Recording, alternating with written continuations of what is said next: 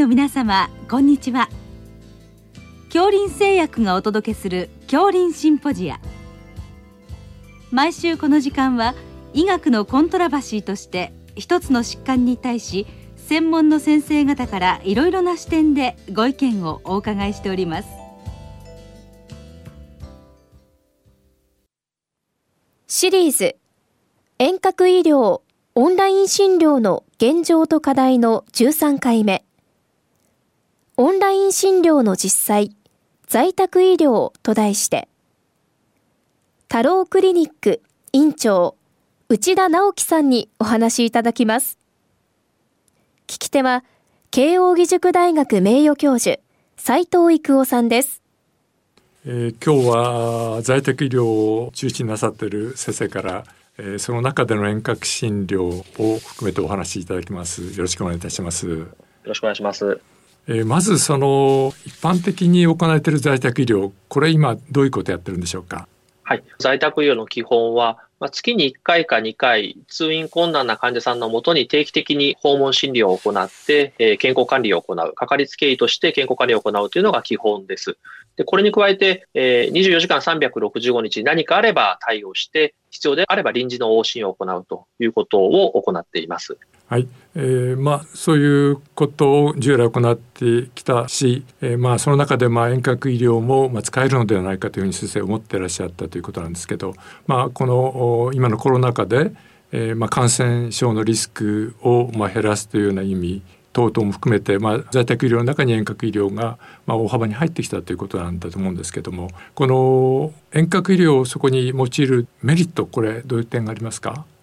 従来感じていたメリットがまあ、オンライン診療自体のメリットが移動をしなくて済むということですが、外来診療においては患者さんが移動しなくていいと、患者さんがその利益を享受するわけですけれども、在宅医療においては医師が移動しなくていいので、医療機関にとってオンライン診療を用いるメリットがとても大きいというのが前提としてありました。で、さらに今回、まあ、在宅医療かかりつけ医として患者さん何かあれば対応しないといけない。もちろん発熱の場合も対応しないといけないわけですけれども、このかかりつけの患者さん、在宅で管理している患者さんが発熱したときに、オンライン診療を用いることで、えー、医師の感染リスクを減らしながら診察をすることができるというのもとても大きな利点になっています。はい。あの具体的にはその発熱患者さんの連絡が入った場合どういうことをしてるんでしょうか？はい、まず電話で相談が入ります。で当院の場合は、あそこで看護師に現地に行ってもらってですね、ドクタートゥペイシャントウィズナースで D2P with N と言いますが、医師と、まあ、当院の看護師がスマホでつないでオンライン診療をすると。で、えー、看護師に聴診をしてもらったりとか、あ採血をしてもらったり、必要であれば PCR 検査を行ったり、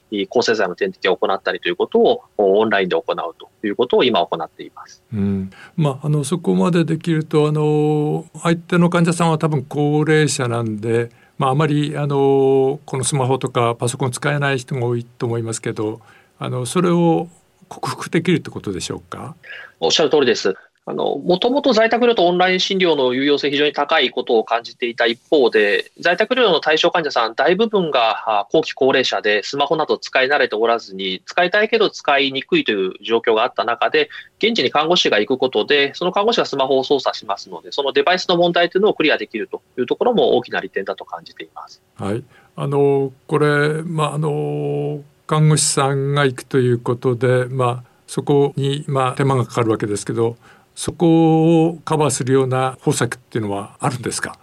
そうですね。看護師が行くことによって、まあ、医師と看護師の時間を合わせないといけなかったり、看護師の負担があり、看護師に感染リスクが生じるということがある一方で、そこに特別な診療報酬、看護師が行くからといってつくわけではないので、まあ、ここはあ今後の制度改正に期待したいなと思っているところです。はい。あの今はあの、まあ、何か変化があって、まあ、あの対応するということですけどこの在宅医療の場合に定期的な訪問もあると思うんですけどここはどうされてますか？はい。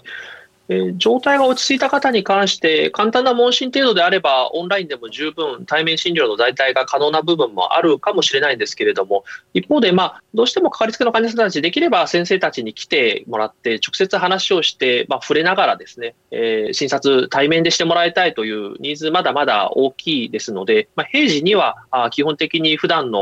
訪問診療、定期な訪問というのは、対面診療で行うというのが原則かなというのを感じています。うんまあそこまでもあのオンラインで画面越しっていうことまではまだまだいってないということですかね。そうですね。こう何かあ些細な変化でもあれば、それを見つけて対応するというのが定期的な訪問診療の目的ですので、うん、まあ、そこはやはり行って、えーまあ、それこそ在宅医療行くことでですね、患者さんの家の細かな変化であるとか、患者さんご自身の変化ももちろんそうですが、あ環境の変化なんかも非常に大切な情報になりますので、まあ、ここはやはり、えー、行って対面で診療するということが現状は基本になるのかなというふうに感じています。はい、それから今のそういう平時とまあ逆のあの、まあ、最後ですね見取りの部分この辺はどういうふうにされてるんでしょうか？はい。えー、まあ、まさにその、まあ、見取りを含めてですね、こう、状態が不安定で頻回な診察が必要な方にこそ、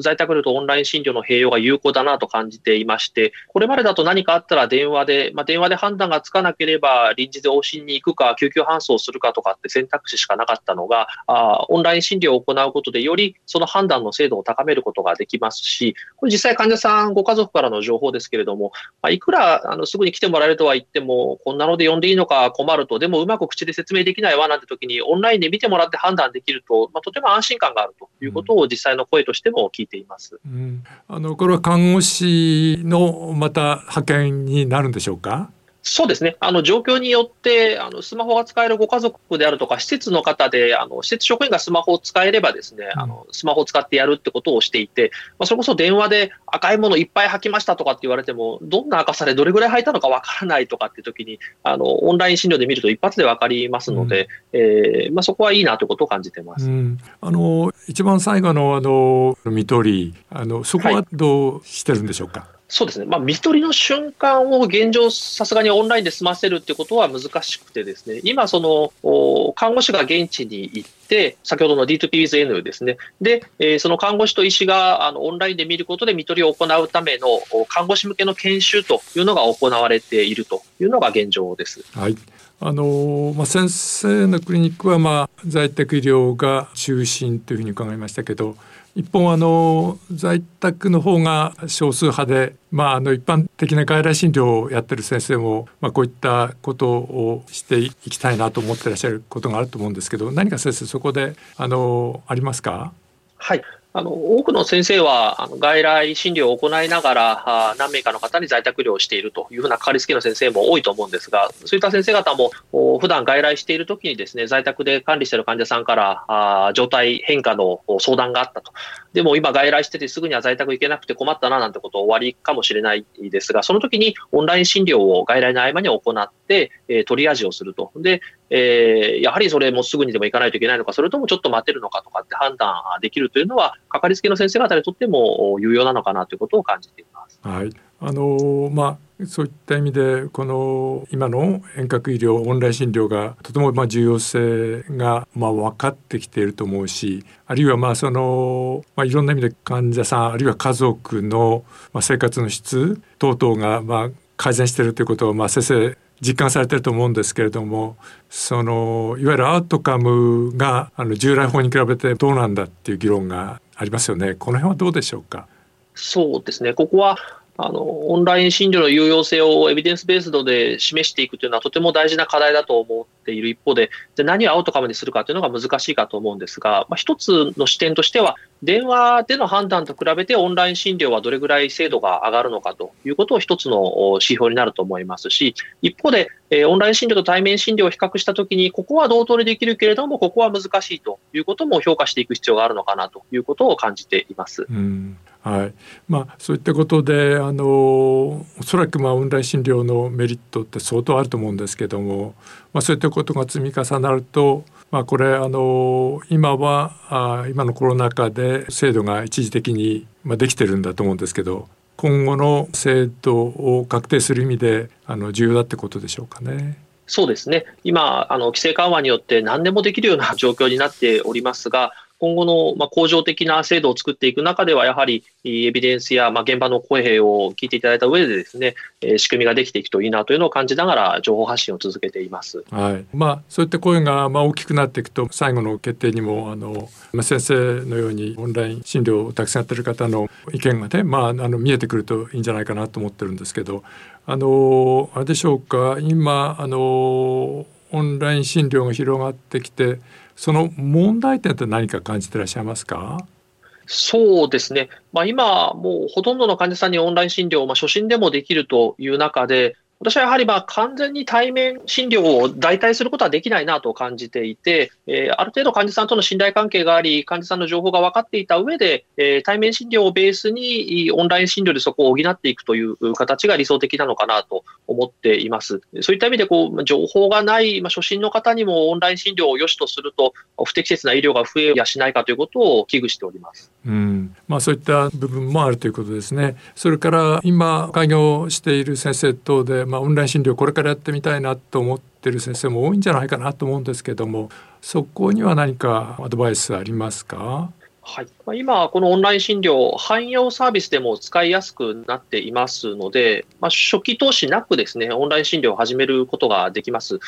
まあ、そこはまあ、まずは一例やってみるということをされてみられて、まあ、そのいいところ、悪いところ、実際に感じてみられるといいのかなということを思っています。うんまあ、とにかくまずやってみるということですね。まああの、はい、まあ、おそらくこの本当に今のコロナ禍で世の中もかなり今後変わっていくでしょうから、まあ、流れとしては、まあ、オンライン診療がざっと出てくるものだと思いますけれども、まあまだまだあの先生の気持ちとしてはこれからあのいろいろエビデンスを出してそれを確定していくということでしょうかね。そうですねあの現場で有用性は十分感じているのでこれをまあエビデンスで示していかないといけないと、まあ、これがまあ次のステップかなというふうに感じています。はいどうもありがとうございました。ありがとうございました。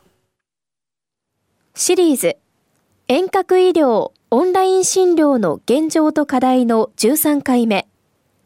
オンライン診療の実際在宅医療と題して、太郎クリニック院長、内田直樹さんにお話しいただきました。聞き手は、慶應義塾大学名誉教授、斉藤育夫さんでした。